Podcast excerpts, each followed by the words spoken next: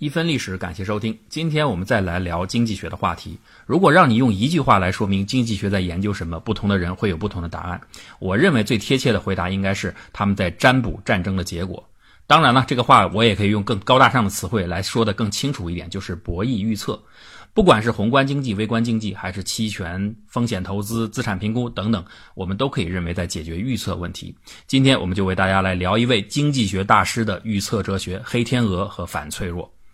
我们来想，既然这么多研究工作集中于预测，那就说明研究的目标，也就是经济学，它必然是不好预测的。曾经有不少人主张经济体系是一种混沌系统，但是根据严格的混沌系统定义，所谓混沌是指在简单明确的规则下，却能够产生极其复杂行为的这种现象。例如，最典型的混沌系统就是三个物体组成的三体运动体系。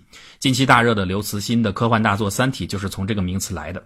在三体系统中，支配每个单独物体的运动规律是明确简单的，就是牛顿定律嘛。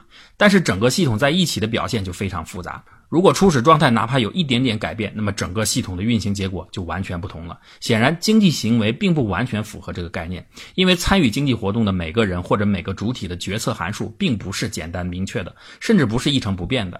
每个个体的支配规律都有它的个性。但是经济体系也的确有类似混沌系统的一面，那就是参与经济活动的主体都遵从自我获利最大的这样一个共同目标，因此很多情况下他们的决策函数又有相似性。不过呢，不管如何，经济体系很难预测是肯定的。因为复杂难以预测，而预测又非常重要，那怎么办呢？那就简化一下再预测嘛。所以，大量的经济学家针对不同环境、不同状态下的不同经济问题，开展了许多研究，建立了很多可以描述特定经济活动的数学模型。这些模型无一例外都有假设条件，比如假设市场充分有效，假设市场主体完全理性等等。如果把整个经济活动比作一个复杂的高维空间的话，那么这些假设条件就是这个空间中的一个低维度的剖面，或者是一个局部区域，在这样一个限定下，经济规律就可以得到比较准确的表达。经济学家希望逐步拓展深化这些模型，最终能够尽可能准确地描述整个空间。但是，有些经济学家坚定地认为，经济活动本质上它就是不可预测的。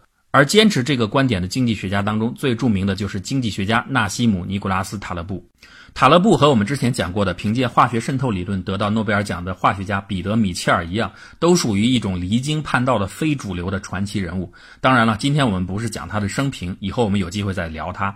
那么，我们今天主要来讲塔勒布提出的黑天鹅理论和反脆弱系统。从逻辑上来看，所谓可预测性的问题，就是归纳法的适用性和样本分布问题。哎，我简单的来说一下，历史上发生过的事情或者已经产生的数据，是我们能够掌握的。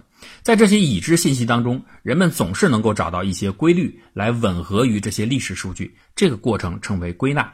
归纳是人的本能天性，即使不用数学，人类也是如此。比如不精通数学的股民，他也可以有自己的操作规则。又比如女生挑选化妆品，都有自己的一套心得。这些都是归纳。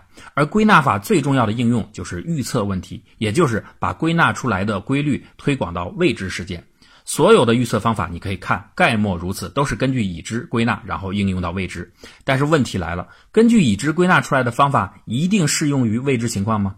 我们举个例子，比方说我们在抛硬币，假设抛出了六次，结果是正反正反正反，那么我们很容易归纳出一个规律，就是正反会交错出现。但是这个规律能够预测下一次的抛出结果吗？显然不能。这就说明归纳的规律是不适用的。不适用的原因是你所归纳出的规律，它不是本质的规律，而你没有归纳出本质规律的原因是你依赖的样本数量太小了。比方说，如果刚才的例子你再扔一次硬币，结果出现了反，那就打破了刚才归纳的规律。一般来说，样本集合越大，就越容易做出正确判断。但是样本的扩大并不总能解决归纳适用性的问题。我们再来看一个例子，比如一个外星人到地球来搞侦察活动，他们想了解地球人的体重的分布情况，于是随便抓了一百个人，得到了一个平均体重。之后又继续抓了九百个人，凑够一千个人，再次得到了这一千个人的平均体重。那么，请问这两次体重差别会不会很大呢？答案显然是不会相差很大，甚至大部分的俘虏之间的体重差别也不会很大。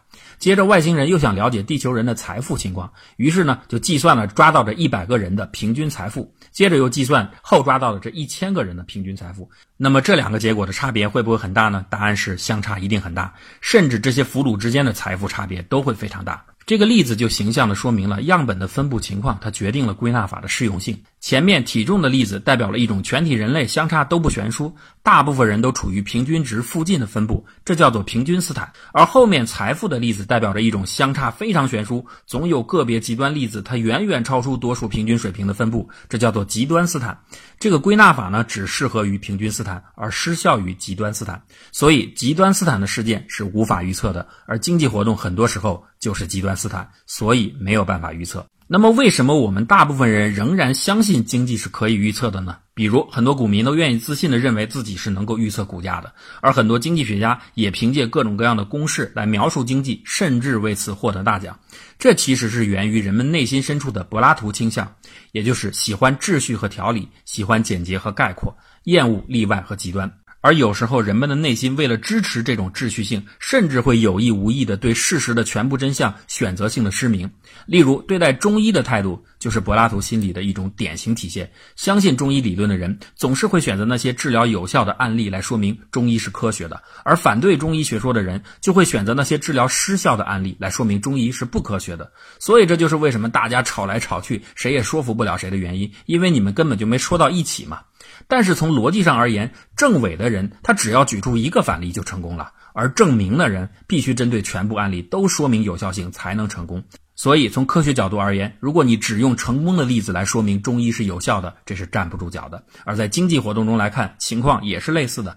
比如，我们很多追捧的股神之类的人物，其实要搞清楚他到底是靠确定性还是靠随机性最后涌现出来的。说白了，他使用的方法到底是普世准确的真理，还是自然选择的结果？我经常讲一个观点：结果有的时候才是原因。章鱼保罗的出现不是因为他有预测能力，而是因为我们对其他说不对的章鱼不感兴趣。这个结论对巴菲特也都是同样适用的。当然，这个结论对那些真正的股神，比如徐翔同志不适用。他找到的真理，那真的是有效的。如果谁想学，可以到秦城监狱去讨教。现在我们回到严格的经济学领域，我们说经济活动不可预测，当然并不是说经济活动在任何条件下都无法预测。如果是这样的话，那经济学家的研究就没意义了嘛。这就如同论证中医它不是科学，并不意味着中医对任何病都没有疗效一样。所以，经济理论在假设条件成立的前提下，仍然是有指导意义的。但是，同时异常事件总是层出不穷。通常，经济学家会把这些意外事件归为特例，因为特例出现的频率很低，所以就把它忽略掉了。而塔勒布提出了不同观点，他认为这些特例不仅不能被忽略，而且是经济活动中的黑天鹅。黑天鹅的概念出现已经很久了。以前在欧洲，人们只能看到白色天鹅，所以认为天鹅一定是白的。直到澳洲发现第一只黑色天鹅，才打破了人们的根本认识。这就用来比喻极端事件的产生。但是黑天鹅概念变得广为人知，却的确依赖于塔勒布的使用。塔勒布用黑天鹅所比喻的极端事件有三个特性：第一，颠覆性；第二，重要性；第三，不可预测性。颠覆性就是完全用已知理论无法解释和描述的事情；重要性就是它带给人们的结果的影响力是极其巨大的；不可预测性就是完全无法预知何时何地会发生。请注意，不可预测性不是小概率事件，小概率事件仍然是可以预测的，只是几率很低而已。比如彩票中奖，你就是小概率事件；但是你在地上捡到五百万现金，它就是不可预测的事件。尽管黑天鹅的概念大家很早都知道，但是塔勒布提出的看待黑天鹅事件的观点却是首创性的。第一，他认为黑天鹅事件才是真正的有重大意义的事件，普通的事件没有作用。历史是跳跃的，不是爬行的，改变历史的都是黑天鹅，而不是白天鹅。欧洲人看到再多的白天鹅，对丰富他们的天鹅知识都没有作用。其二，黑天鹅出现的几率比我们主观想象的要多得多，只不过是因为柏拉图心理的作用，我们大多忽视了它们的存在。这就是塔勒布黑天鹅哲学的基本观点：黑天鹅是改变生活的主因，黑天鹅又被明显忽视，这种反差就孕育着巨大的机遇。而塔勒布为此创造了一个理论，并通过实践证明了它的有效性。这个理论就是反脆弱。什么是脆弱？容易碎的东西是脆弱的，比如玉器啊、碗啊、杯子啊，它们在撞击下很脆弱。什么是反脆弱呢？是不是脆弱的反义词呢？比如那些不容易碎裂的东西，石头了、砖块啊，其实它们在撞击下虽然不容易碎裂，但是也会增加碎裂的可能性。所以这样的系统，也就是在动荡时会趋向碎裂破坏的，或者说趋向负面结果的系统，就称为脆弱系统。那么反过来，如果一个系统在动荡刺激时，它会有好的结果产生，这就是反脆弱系统。反脆弱好像是反直觉的，怎么会有一个东西越受到冲击越完好呢？其实你想想，这样的例子是很多。多的，比如人体的免疫系统，得到的病毒攻击越多，就会变得越健康。又比如航空运输系统，每一次航空事故的发生，都会促进整个系统安全性的提升，这就是反脆弱系统。这个概念说起来好像很高大上，其实呢，这样类似的思想早已经有了，这就是试错嘛。一般来说，对一个未知事件的结果做出控制，有两种思路。一种是正推方式，就是根据已知信息和理论推论结果如何；还有一种是试错方式，就是不预判结果，我们就直接来试，一旦发生偏差，马上纠正。前者叫 validation，做正确的事；后者叫 verification，事做的正确。例如，一个创业团队要做一个 App 的服务应用，如果在开发之前先做大量的市场调研，然后专家分析、模拟评估，最后执行，这就是正向方法。如果这个团队在基本设计完成后马上动手，中间在不断根据市场的实际反馈做出调整，这就是试错方法。一套试错体系如果能做到错误代价小、错误探测敏感、修正响应快、收益巨大，它就构成了一套反脆弱体系。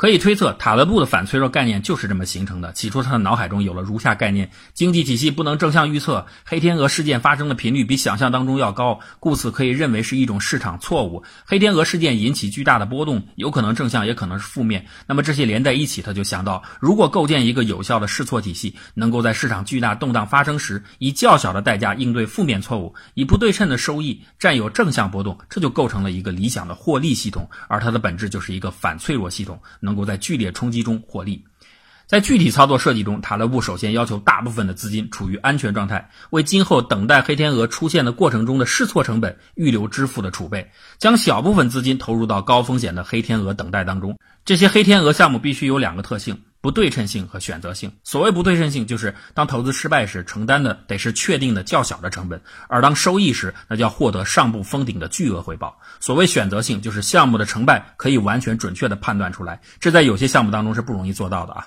并且呢，我们可以根据判断做出相应的操作，放弃或者收割利益。而塔勒布理念的独特之处就是，他强调在寻找黑天鹅时，不需要你过分耗心费力的去做正向的分析，因为一个人不是全才，而且黑天鹅也不可预测。最简单的办法就是，你确定社会当中最复杂的一个子系统的领域，那里边就一定有黑天鹅。因为根据 Murphy 理论，系统只要是有可能出错，那最后就一定会出错。而根据复杂性理论，越复杂的系统，它就越容易有出错的可能。至于什么样的社会系统最复杂呢？也有个简单判断法则：人扎堆越多的地方就越复杂。所以这就是为什么风险投资都喜欢集中扎堆投向某一个方向，而不担心过度竞争的原因。从某种意义上来说，天使投资它就是反脆弱系统。具体的，塔勒布推荐的理财方案是一种哑铃型方案，百分之八十到九十的资金用来进行稳健投资，比如放在银行；百分之十到二十的资金用来配置在黑天鹅方面，比如期权的权证。他自己就是这么做的。九幺幺事件时候，他大量买入价格很低的无价值的认沽权证，用一种独特方式做空美国货币。结果九幺幺事件之后一夜爆发，而美国次贷危机爆发前，他又先知先觉的重仓做空，大赚特赚了一笔。这样操作的模式可以概括为长时间的缓慢亏损，然后等待一次爆发。那有人可能会问，我把钱全部放在银行，然后每个月拿出一小部分买彩票，算不算反脆弱系统呢？啊，这样的做法呢，有点反脆弱的味道，但它不是塔勒布所说的操作，因为彩票中奖是小概率事件，它不是不可预测的黑天鹅。好了，讲完了塔勒布的理论，我们实际上要说，关于这些理论的争议也是很多的。我们讲述他的理论，并非复议其正确性，而是启发大家的思考。如果你真想用塔勒布的模式，先听我讲完下面的故事，再做决定。有一天，塔勒布的一个数学家朋友来看望他，听他讲完自己的投资组合后，大为惊讶，就说道：“塔勒布，除非有一架飞机撞进我们的办公楼，否则你的投资就是慢性自杀。而这栋办公楼就是纽约世贸中心。”